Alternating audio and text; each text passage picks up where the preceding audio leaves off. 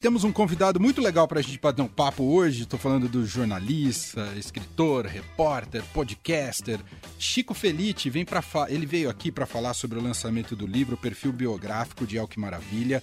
Se chama Elke Mulher Maravilha, uh, que está sendo lançado pela Todavia.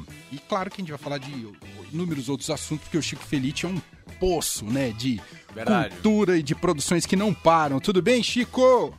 E aí, gente, como vocês estão? Primeiro, certo. a gente precisa ter uma conversa um pouco mais bem-humorada com você, né? Quando você participou aqui da outra vez, estava num clima bem pesado, né? De pandemia, não foi isso, Chico? Eu estava comovidíssimo, eu chorei ao vivo. Peço desculpa por isso e prometo que hoje não vai ser repetido. Enfim, seja muito bem-vindo. Muito legal que você topou o convite de estar aqui, viu, Chico? Imagina, é uma alegria. Aquela máxima que a gente fala, como é que é, não, não julgue um livro pela capa, eu vou julgar o seu livro pela capa, porque é uma das capas mais bonitas Linda de livro mesmo. que eu já vi, essa do Elke Mulher Maravilha. Fala dela pra gente, Chico por favor, julguem pela capa essa foto do David Zingdael, que é maravilhosa, né? E o cabelão dela pega, pega tudo, pega a capa, contra a capa, ela tá com uma peruca gigantesca. Eu acho um, um, primor, mas eu sou suspeito, né? Eu não deveria avaliar, mas eu acho um primor. É, é esse... É, fala, fala, Leandro. Não, o que eu ia falar, porque essa foto da capa é maravilhosa, mas dentro do livro tem muita foto maravilhosa. Foi difícil selecionar tanta foto, porque a Elke é uma pessoa muito imagética, né? Aquela imagem imponente Verdade. que você bate o olho, você não consegue tirar o olho dela. Sim, é, é meio e brasileiro, assim, ela teve tantas fases e foi tão camaleônica que outro dia alguém veio me dizer, cara, era para ser um livro, uma página de texto, uma página de foto, e eu concordei, assim, sem dúvida nenhuma. Mas, é, infelizmente, não, dá, não deu para ser tanta foto quanto texto, mas tem um caderno bonito de, de imagens ali no meio que mostra a, a, riqueza da vida dela, que ela foi tudo, né? Ela foi modelo, ela foi misa, ela foi bancária, ela foi professora, ela foi personalidade televisiva, foi cantora, foi, foi tudo, assim, é, é difícil achar uma carreira no meio artístico que é o que não tenha feito e feito muito bem. Como é que nasceu o seu, o seu fascínio pessoal pela Elke? Quando se deu, o Chico? Eu acho que se deu como com muitas crianças viadas e, enfim, mulheres. e eu era um moleque no interior, eu não sabia ainda muito bem que eu era, que eu viria a ser um homem gay, mas eu era hipnotizado por aquilo, assim, eu via eu que na televisão ali nos anos 90 e achava uma figura meio saída de um sonho, assim, ela era um enigma, não dava para saber o que, que ela era, o que, que ela fazia, eu só sabia que eu gostava, eu só sabia que alguma coisa ali me atraía muito, não sabia exatamente o que, e acho que por isso que eu fui atrás da, da história dela para entender por que ela era tão fascinante. E, e aí você foi atrás dela, você já estava no, você conta isso no livro, né? Você já estava no curso de jornalismo, né? Moleque, ingênuo de tudo e muito ambicioso, eu descolei o telefone da Elke uh, no apartamento dela no Leme, aqui no Rio, e liguei, meio sem, sem ter o quê, assim, pedindo uma entrevista para nada, assim, não é que eu ia fazer um trabalho de faculdade, eu ia, eu não estava nem na época do, do trabalho de conclusão de curso, e ela que era uma pessoa de sim, ela dizia sim para tudo ou para quase tudo, ela me topou. E ela começou a me encontrar sempre que ela ia para São Paulo para a gente ter essas entrevistas que não iam ser usadas meio para nada, assim. E a gente se encontrou dez vezes, ali um pouquinho mais até, e conversou sobre a vida. E eu acabei não usando essas entrevistas de fato e fui usar quase 15 anos depois para escrever essa biografia. E, e sempre foram encontros assim com essa com esse objetivo de gravar uma entrevista ou vocês foram se tornando próximos também, Chico? Imagina, assim, era impossível. Ela não queria ser biografada, então eu peço desculpas póstumas, porque ela, ela sempre disse muito objetivamente que biografia era para o Alexandre o Grande e para Simone Beauvoir, que ela não era ninguém e que ela não merecia uma biografia. Então eram papos que ela conduzia, porque, enfim, melhor contadora de causa que o Brasil já teve, uma das pessoas mais carismáticas, então ela meio que acabava falando o que ela queria, assim. Mas acho que em 10 encontros a gente cobriu bem a vida dela, por mais que eu não tenha conseguido conduzir as entrevistas como eu deveria ou, ou teria sido mais profissional. Bom, e além dessa coisa toda de carreira, que ela foi de tudo um pouco, a vida dela, o íntimo dela ali, sempre despertou muita curiosidade, pelo menos em mim também. Eu, eu, eu lembro de várias lendas que envolviam El Que Maravilha. Uma delas, inclusive, que eu já vou levantar a bola aqui, é, diziam que El Que Maravilha era uma pessoa apátrida. É verdade essa história? É o lenda? É verdade, que que é? é? verdade. Ela foi apátrida por um bom período, mas não pelo motivo que ela contava. Tá aí o pulo do gato da Elke. Ah. Ela era tão boa contadora de caos que ela transformou a vida dela num caos. Então ela adaptava os fatos reais, ali dava uma paradinha nas arestas e para ter uma história, acho que mais interessante. Acho que o intuito dela era ter uma história muito interessante. Então, ela sempre disse a vida inteira que ela era russa, nascida em São Petersburgo no fim da Segunda Guerra. Porque o pai dela é, era russo e, e tinha lutado contra a própria Rússia, ele era expatriado, enfim, a família dele tinha rompido com, com a pátria e que ela teria nascido na Rússia quando ele estava preso e era preso político. E nessa investigação eu descobri que não, que na realidade a Elke nasceu numa cidade no sul da Alemanha razoavelmente tranquila durante o período do nazismo, assim, que não foi tão afetada pela guerra, mas isso nem os oito maridos dela sabiam, porque ela não contava para ninguém. Agora que eu acho curioso que você conta no livro, é, é, já é extraordinária mesmo a história que ela não contava, não é, Chico? É, é incrível, não precisava de, de adaptação, assim, mas eu acho que teve uma coisa de astúcia muito grande que ela, como mulher ali nos anos 70, soube manipular um, um mercado que era muito machista e muito difícil para conseguir chegar em lugares que ela não teria conseguido se ela se mostrasse como ela era. Então, por exemplo, ela sempre contou que ela foi parar no, no palco do Chacrinha sem saber o que estava acontecendo, que ligaram para ela um dia, convidaram e ela não tinha TV e ela nunca tinha visto o Chacrinha. É outra coisa que eu pude apurar que não foi exatamente assim, que ela foi atrás do Boni pai do Boninho, que na época era o manda-chuva da Globo, né, o homem que fez da Globo o maior canal do Brasil, e ela pediu para ir para o Chacrinha. Ela foi atrás da carreira de modelo que veio antes do Chacrinha, que ela também foi uma das maiores modelos do Brasil. Então, ela tinha uma coisa muito determinada e muito ambiciosa, que eu acho que ela dava uma escondida porque não era bem visto uma mulher ser tão esperta e tão determinada e tão ambiciosa naquela época hoje ainda acho que também, por causa do machismo, não é muito bem visto. Então ela soube mostrar um personagem que era muito mais cândido e muito mais ingênuo do que de fato ela era. Ela era uma baita de uma mulher de negócio, ela era uma baita de artista, ela sabia onde ela queria chegar, só que ela sempre fazia esse tipo meio meio Merlin, sabe? Assim, a loira ingênua que não sabia exatamente o que estava acontecendo, sendo que ela super sabia, enfim, poliglota, inteligentíssima, estudou filosofia, estudou medicina, estudou tudo, ela sabia o que ela estava fazendo. Uau, é impressionante. Ô Chico, e você primeiro desenvolveu pensando no áudio para depois eh, vir para o texto, efetivamente pensando numa edição em livro, foi isso, Chico? Isso, foi exato, porque o que aconteceu foi, fiz essas entrevistas com ela quando eu tinha meus 19, 20 anos, não saiu nada. Quando é o que morre, eu ainda estava trabalhando na Folha de São Paulo e eu escrevi o obituário dela, contando justamente dessas entrevistas regadas a cerveja com Campari, que é o que ela bebia de manhã. Às, às 8 da manhã era a bebida dela do café da manhã. De era manhã? Campari. De manhã ela não tomava água. Ela tinha nojinho de água, ela dizia. É, e dizendo que é isso, que ela era uma artista tão grande que ela conseguiu ensaboar muitas tentativas de biografia, entre elas a minha. Daí o que aconteceu foi que a Mariana Roulier, que é editora da Storytel, que é uma plataforma de audiolivros, leu esse, esse obituário e falou: vamos terminar essa biografia, pega essas entrevistas que você fez com ela, viaja o Brasil, porque ela morou no Brasil inteiro. Assim, é inacreditável. Se você pegar onde a que morou e visitou, ela é, é, cartela cheia no bingo dos estados brasileiros. Assim, ela conhecia esse país como ninguém. Viaja o Brasil inteiro e vai escrever o livro da vida da Elke. E eu topei felizão e em 2019 eu entreguei a versão em áudio desse livro, que agora sai em papel pela editora Todavia. E, e foi, o processo de adaptação foi difícil para livro? Fazer esse caminho inverso? Para ser sincero ah. para vocês, eu acho que eu já escrevo muito fácil. Assim, acho que eu já tento escrever da maneira mais oral possível.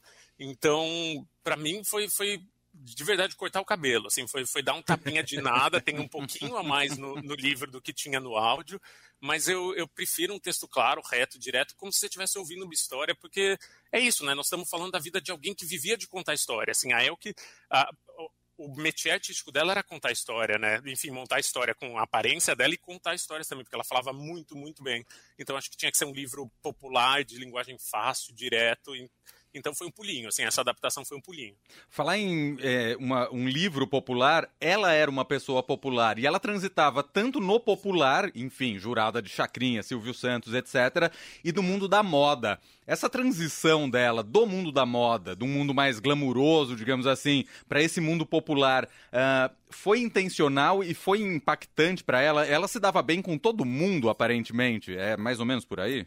Com todo mundo menos com Silvio Santos. Mas tirando isso, ela disse que ela se encontrou no palco do Chacrinha, que ela chegou lá e ela definia como uma, uma anarquia. Ela falava era uma feira livre, era uma grande de uma anarquia na televisão, tinha gente feia, tinha gente bonita, tinha gente pobre, tinha gente rica, tinha gente gorda, tinha gente tinha de tudo e eu pertencia lá porque não pertencia em lugar nenhum.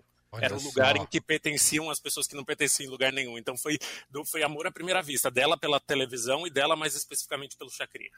É, é, é, fenomenal, né? Um personagem como esse se tornar um ícone popular da TV aberta. É, é muito TV impressionante, aberta. não é, Chico? Acho que a gente não tem muita noção do, do, do, amor que o povo tinha por ela nessa época, né? Era, uma, era um tempo ali, os anos 70 e 80, com muito pouco canal, muito pouco programa, e ela aparecia ali todo fim de semana, por, por décadas apareceu. As pessoas realmente amam a El, que eu senti isso agora que o livro saiu, que ela tem fãs de todas as idades e as pessoas têm uma devoção por ela que é uma coisa quase santa, assim. Você acha, você acha que tem a ver, eu querendo levar para psicologia, você acha que tem a ver um certo, uma, um amor nosso pela liberdade, Chico? Sem dúvida, eu acho que ela é uma figura muito libertária, e, e, mas um libertarianismo doce, assim, ela nunca teve dedo em rixo, ela nunca quis impor as crenças dela, Verdade. mas falava, né? Ela falava de aborto na televisão nos anos 80, quem falava? Ela falava de racismo, ela falava de LGBTQ-fobia, ela falava de coisas que ninguém tratava e ela conseguia fazer essa mensagem subversiva passar durante a ditadura, assim. Acho que pela aparência dela e por essa alegria e por essa confusão que ela causava, porque era uma coisa confusa, né? As pessoas não sabiam o que é o que era. Tinha gente que achava que era uma travesti, tinha gente que achava que era homem, tinha gente que achava que era mulher, e ela queria mesmo era confundir, assim, que nem o Chacrinha. Bom, no final da vida dela, o final da vida dela acabou sendo muito triste, né, Chico? Ela foi é um pouco ab abandonada, não é? Completamente e é um, uma faceta feia do Brasil assim do não reconhecimento de grandes artistas porque é o que ganhou muito dinheiro ela dizia que podia ter ganho muito mais assim que ela teve três oportunidades de ser milionária e negou as três mas no final da vida nos últimos anos em que ela não estava mais no ar né não estava mais na TV ela faltou dinheiro para tudo, faltou dinheiro para médico, faltou dinheiro para comida. Ela morreu num, num, numa penumbra ali bem assustadora. E nessas de sentir saudade de TV, por exemplo, no fim da vida, ela queria estar tá mais ativa, apesar de ter ficado doente e tudo mais. Ela era uma pessoa que queria ainda estar tá em público ou ela já estava numa vibe mais reclusa na queria, dela? Não, ela nunca se aposentou da vida pública. Ela queria morrer no palco. Ela fez shows até o fim. Ela fez um quadro no Fantástico nos últimos anos da vida dela, em que ela e a Beta Lohan e uma mestre, uma porta-bandeira também já mais idosa, davam conselhos para jovens, assim, e mudavam a vida de jovens, e ela amava, assim, foi o último grande trabalho dela, ela amava e ela queria ter feito televisão até o fim, ela não conseguiu fazer televisão até o fim. E que bonito isso, né, Chico? Eu não sei como você se sente, mas você fazer essa produção, tanto do audiolivro quanto agora com o livro propriamente editado e publicado, você poder dar esse novo palco para a Elke, né? Tava precisando. Uh, é muito bonito isso que você fez, Chico. Cara, muito obrigado. E eu realmente acredito que a gente tem muitas histórias ainda para olhar de gente que não foi reconhecida como deveria, sabe? Acho que a gente por muito tempo ficou em biografias de um tipo de ser humano muito é, específico, que era o, o homem bem-sucedido, seja nos esportes ou nos negócios, e a gente deixou de olhar para as histórias que eram formidáveis, mas de gente um pouco diferente. Uhum. É. Tipo a El, que assim, que era belíssima, mas era vista como. Eu acho que para ser sincero agora, e falando de, do lugar onde eu vivo, acho que ela pegava muito mais mulherada e, e, e, gays e LGBTs, assim, acho que ela teve um impacto simbólico muito grande para esse grupo uh, de brasileiros, assim, muito, muito grande. Não, e ali ela viveu uma fase, como você já tinha dito, que nos anos 80 ali, que era muito... A, a TV era muito mais forte até do que hoje em dia, apesar que hoje, claro, que a TV continua sendo muito forte, mas... Ela vivia num contexto ali que em programas de TV que eram figuras muito variadas e ela era um dos grandes destaques, né? Até por essa é, pela figura mesmo, né? Pela imagem, como a gente já disse, mas ali naquele contexto de jurados, do programa de auditório e tudo mais, você consegue identificar alguém que você acha que daria um bom biografado ou uma boa biografada? Pedro de Lara. Pedro de Lara era uma figura extraordinária, porque era um, um, e ele era um dos melhores amigos da Elke, né? Isso ninguém conseguia ver pela televisão, porque eles encenavam ali uma rixa, porque ele era o conservador, ele era a tradição família e propriedade, e ela era a, a ausência de regras, né? Mas fora da televisão, eles eram dois dos melhores amigos e o Pedro fez muita coisa que ninguém sabe. Assim, o Pedro foi uma das poucas pessoas, a, a, pouca, a única pessoa famosa que foi, por exemplo, no enterro da Andréa de Maio, que era uma travesti muito famosa de São Paulo, que foi mafiosa e tal. O Pedro de Lara foi nesse enterro porque Nossa. reconhecia o valor dela. E daí você pensa o Pedro de Lara conservador, católico. Não, não, era, era tipo, era tudo tipo. Ele era uma figura extraordinária. Ô Chico, me conta uma coisa, como é que funciona esse seu filtro captador de histórias e personagens e, e, e para você dar conta de tudo isso? Porque você produz muito, mas você deve ter muitas vontades de, de, de produzir mais. Não sei, me, pra, me passa essa impressão. Tenho, é difícil de dar vazão, assim, é que ah, eu, eu tenho muito ciricutico, eu gosto muito de gente. Então eu estou o tempo inteiro na rua conversando com gente, anotando história, e daí eu vou jogando tudo num arquivo que eu tenho desde que eu tenho 17 anos, de tudo que eu quero escrever, e já sei que não vou conseguir, assim, porque tem, sei lá, 42 páginas, não vou conseguir dar conta dessa lista, mas ela tá lá. Para quando surgir a oportunidade, ela tá lá. E, e, e o áudio te captou desde sempre, então, Chico? Não é uma coisa mais recente? Não, eu sempre, desde que eu ouvi Serial, que é um podcast de crime bem famoso, que já faz uns 10 anos, eu fiquei apaixonado pelo áudio porque eu acho que ele chega ali, faz cosquinha num lugar do cérebro que o texto não chega, assim. Ainda mais se você for falar de alguém como Elke, que era uma figura meio mítica, assim, não parecia muito humana, parecia saída de um sonho. Acho que contando história, você retoma uma coisa ali da, da época das cavernas, da gente sentado ao redor do fogo, que, que é único. E, e eu acho bem mágico mesmo. Assim. E, e até para resgatar, tentar aqui enumerar, mas se me ajuda, Chico, de produções recentes suas, tem o Isso Está Acontecendo lá do. Isso. Foi pro Fantástico, né? Eu fiz com o pessoal do Fantástico. Histórias maravilhosas. Maravilhosa. Do reality show, assim, ó.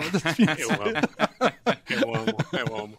Que era um Big Brother feito numa casa, né? No do Paraná, que as pessoas filmavam com câmera de segurança. É maravilhoso. O Boninho, o Boninho é o cara do carro da telemensagem da cidade. É, o Brasil é muito vasto e muito massa, assim. Acho isso muito Elke. Como é que você cai nesses rolês, Chico? Me explica.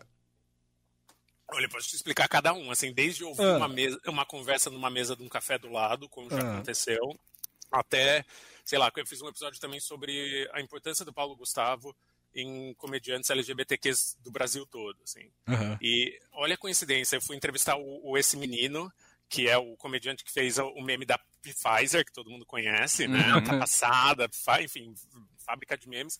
E eu entrevistei ele uma semana antes dele ficar famoso. E ele estava prestes a a, a meio desistir do humor, assim. E daí ele falou que, por mais que ele seja super combativo e super uh, um tom diferente do Paulo Gustavo, ele só não desistia do humor por causa do Paulo Gustavo. Uma semana depois ele ficou famoso. Uau, que coisa É inacreditável. É, é, isso, assim, é o tipo de coisa que você vai cruzando com gente na rua, assim. Você usa redes sociais também nesse sentido? Loucamente, eu, eu sou o maior entusiasta. É, tô te perguntando até porque o André, nosso ouvinte, mandou no WhatsApp aqui no 991299111 dizendo que Chico Felite é o melhor perfil do Instagram. Eu também acho. Eu também acho. inteligente. Eu queria dizer que eu não, não acompanho muita gente, eu sou meio preguiçoso, mas o Chico eu não perco uma postagem sua, Chico. É estranho porque para mim era uma idiotice, assim, não era para ser visto, assim, eu só fazia porque é, é onde eu, eu jorrava minha energia, que é um problema de ser diários é que você tem muita energia, daí ou você usa para alguma coisa ou, ou você fica mordendo a parede, assim. E daí eu comecei a fazer umas idiotices no Instagram e meio tá dando certo, eu não sei o que fazer com isso. Assim. Mas você pretende levar a sério, tornar um trabalho, mais um dos muitos trabalhos Cara, da sua vida? Eu vou fazer um, um, um meu primeiro publi na sexta-feira. Ah, assim, que maravilhoso! Bem em crise. Mas vamos aí, vamos que vamos. Tá certíssimo, pô. Ó, então fica até um convite, sexta-feira, Chico, no Instagram. Sexta-feira, engajem, vai ser Todo super... mundo tem que ir lá curtir. eu não falo, é isso aí. Curtam, vai ter um prêmio, vai ser, vai ser meio chacrinha. Acho que até nisso eu me inspirei na Elke, assim. Eu, eu adoro distribuir coisa, eu queria poder jogar bacalhau, sabe, pra plateia. o, o isso, bom, a gente começou puxando o fio aqui pelo isso tá acontecendo. Vai ter novas temporadas, Chico? É possível que esteja, assim, tanto ele quanto Além do Meme, que é um, uma série de documentário que eu faço pro Spotify, eu faço por temporada. Então foi lá, foi a primeira temporada dos dois, foram super bem, e, e pode ser que role, porque daí agora eu tirei um tempo para lançar Elk e tal, então eu vou pegando um trabalho de cada vez, assim, eu não consigo ser esses publicitários modernos que fazem o tal multitasking, assim, fazem várias coisas ao mesmo tempo. Eu só consigo fazer uma coisa por vez, assim. Então é, é, super possível no futuro, mas ainda é incerto. Entendi. E, e de podcast você tá, bom, você tá agora com a Elk, mas você tá produzindo alguma coisa nova, Chico? Que você possa revelar, evidentemente. Estou produzindo uma segunda temporada aí de um, de um velho podcast que lança a qualquer momento, literalmente a qualquer dia, que eu gosto muito também. Mas, de novo, não é meu. Eu adoraria poder falar, mas não posso. Ah, então tá bom. Mas em breve vem a gente conta aqui. O Chico sempre tem motivo para contar novidades pra gente aqui na Rádio Eldorado. Fala, Leandro. Eu lembro que da última vez que a gente conversou com o Chico aqui no fim de tarde, era a época de Big Brother. E ele é um fanático, era pelo menos. Alucinado. Você continua nessa de reality show nesse momento que não tem Big Brother na TV ou não? É tem só Big Brother? Né? Não, tem a Fazenda. Eu acho que se não tem tu, vai tu não. Assim, se não tem leite, leite A, a gente toma leite C. É o que eu tô fazendo no, no momento. Que eu não tô acompanhando. Tá em que fase? A Fazenda já tá pro fim, ô Chico? Não, não, tá. Acho que tá chegando no meio, assim, e tem uns personagens formidáveis, mas tá menos apimentada que a última edição e, e, também tá, tá, tá mais devagar do que o Big Brother. E a partir desse tipo de programa, de reality show, por exemplo e tal, você começa a pescar personagens para próximos trabalhos, assim? Não exatamente as pessoas, as figuras que Super. trabalham Não. ali, mas as, o, o, perfil, o tipo de pessoa. Sim, claro. Um dos sonhos da minha vida é fazer um documentário sério sobre André Surak. Ah, eu que maravilha. Falei para ela, assim, como não tem um, uma série documental sobre a ex-Miss Bumbum que se converteu evangélica, doou todo o dinheiro que ganhou, um milhão e meio num reality show para a igreja, daí rompe com a igreja, agora volta com a igreja, ela voltou a se prostituir, prostituir duas semanas atrás, desistiu de novo da prostituição. Ela é o Brasil de 2021. É verdade. E ela foi, ela de novo promoveu Miss Bumbum, né? Apresentou, Apresentou, né? né? Ela, ela, voltou como produtora executiva. Agora ela é dona do concurso que, que fez dela famosa. Uau, que, que história impressionante. É. Exato, mas tá, tá, na hora de contar a história inteira, sabe? Ela, essa mulher é um gênio tanto quanto a Elke, assim, ela, ela é um gênio. É, é verdade. E tem a história lá do Cristiano Ronaldo também, né? Que é, que é bastante polêmica. Essa eu também. acompanhei, era a minha época é, você de era, TV. Você... o Leandro é, verdade, é rede TV lá, aqui. Né? Exato, ela chegou lá, ela chegou no Cristiano Ronaldo, cara. É, é muito impressionante, é verdade, muito bom. Gente, é isso. Esse é Chico Felite, esse furacão que tá aqui com a gente. Sempre muitas coisas. Ó, o convite. O, o, principal rede social é o Instagram ou você faz, ou você faz as outras também, Chico? Instagram. Eu odeio o Twitter porque é pra coisa de gente com opinião. Você não tem opinião de nada. Você entra no Twitter, nossa, parece um corredor polonês, todo mundo gritando o que pensa. Eu, eu me dá claustrofobia, assim. É Instagram. Você também tem medo de se posicionar? Eu super morro de medo de me posicionar em rede social. Não é nem medo, ah. eu sou burro mesmo, não tenho opinião sobre as coisas coisas, eu sou tipo a Glória Pires. Eu não tenho opinião sobre tudo, daí não sei, não consigo. Não, mas o problema do Twitter é justamente esse. As pessoas acham que têm opinião sobre tudo, mas elas é, não então, têm. Eu não faço requisito, assim, eu entro lá e falo, eu não sei o que eu penso sobre isso, não tenho opinião formada. Se eu tenho, eu não quero ficar gritando com todo mundo. Assim. Acho que é uma indisposição pra treta que, que vem de fábrica, assim. Muito bom. Ó, deixa eu fazer um serviço, então. Então é Chico Felite no Instagram. É, é, não tem nenhum segredo, é só Chico Felite lá no Instagram, né, Chico? Isso, com dois T's de tatu. F-L-I-T-T-I. O Elk Mulher Maravilha, editora Todavia, tem e-book também, está disponível para venda, Chico? Já desde essa semana está em todas as livrarias do Brasil. Já fiquei sabendo que esgotou nos lugares, o que me dá imensa alegria. Você fez algum evento de lançamento ou ainda vai fazer? Tudo virtual por hora. Assim, assinei muito livro em casa, tô com, com uma lé na, na, mão direita, minha mão direita tá quase caindo, mas não, por enquanto não tem nada previsto. Acho que se fosse daqui a uns meses já daria para juntar uma galera, mas acho que por enquanto não rolou. Bom, e tem, como ele citou aqui, né, os podcasts que você pode procurar em qualquer tocador. Tem o próprio Mulher Maravilha, que é só no Storytel, né, Chico? Só no Storytel, exato. E aí, o... é... uhum, pode falar. Ah, não, perdão, eu ia falar que, que é lido pela Fernanda Stefanski, que é uma baita atriz maravilhosa. Ela que narra, é, é vale muito a pena. E aí o isso está acontecendo e por trás do meme tem, qual, se eu não me engano, é qualquer tocador, né? Os, esses, o isso está acontecendo está em todos. O Além do Meme é só no Spotify, só porque no foi Spotify. o Spotify que, que investiu ali. Ó. Obrigado, obrigado chefes do Spotify, inclusive. muito bom. É isso. Ô, Chico, é sempre muito bom conversar contigo, te acompanhar. Sou Eu seu adoro. fã, fã do seu trabalho, muito Também, inspirador, a gente adora. E legal que você topou. Bom, depois você tem que. A próxima você tem que vir aqui no estúdio, tá, Chico? Verdade. Cara, com todo prazer, assim, vai ser uma alegria. Você sabe que a gente se enco... eu encontrei Chico Felite ah. quando a gente entrevistou o Lobão no Roda Viva. Oh, você lembra desse dia, Chico? Ah, mas é claro que eu me lembro desse dia. me conta uma coisa. Então, esse dia a gente tenta parecer sério, né, Chico? E eu fico não mal depois, sabia? Você consegue. Não, mas você consegue. não tem que ficar mal, não. Eu fui um idiota e a única pergunta que eu consegui fazer foi: Lobão, você parece ter se arrependido de todos os seus votos na sua vida. Você já votou certo alguma vez? Foi isso? Foi É essa boa. minha participação. Porque depois eu fiquei pensando nisso, eu falei que vestir o personagem de sério, mas aí eu falei, não sou isso, sabe? Eu fiquei depois mal com isso. Bota a mão no queixo, faz cara de pensamento, brin- brincando com uma caneta. Eu não, eu não faço esse requisito um O. Roda Viva faz isso com a gente, né? Muito louco. Faz super, fica todo mundo parecendo Augusto Nunes, assim, não dá. É isso, é isso, muito bem. Vamos fazer um Roda Viva alternativo com o Chico Felite. É isso. Por favor, que a gente possa falar besteira. Chico, meu caro, sucesso mais uma Adorei. vez. Adoramos seu trabalho. Um grande abraço e até a próxima, tá Igualmente, bom? Um abração. Até Valeu. Tchau.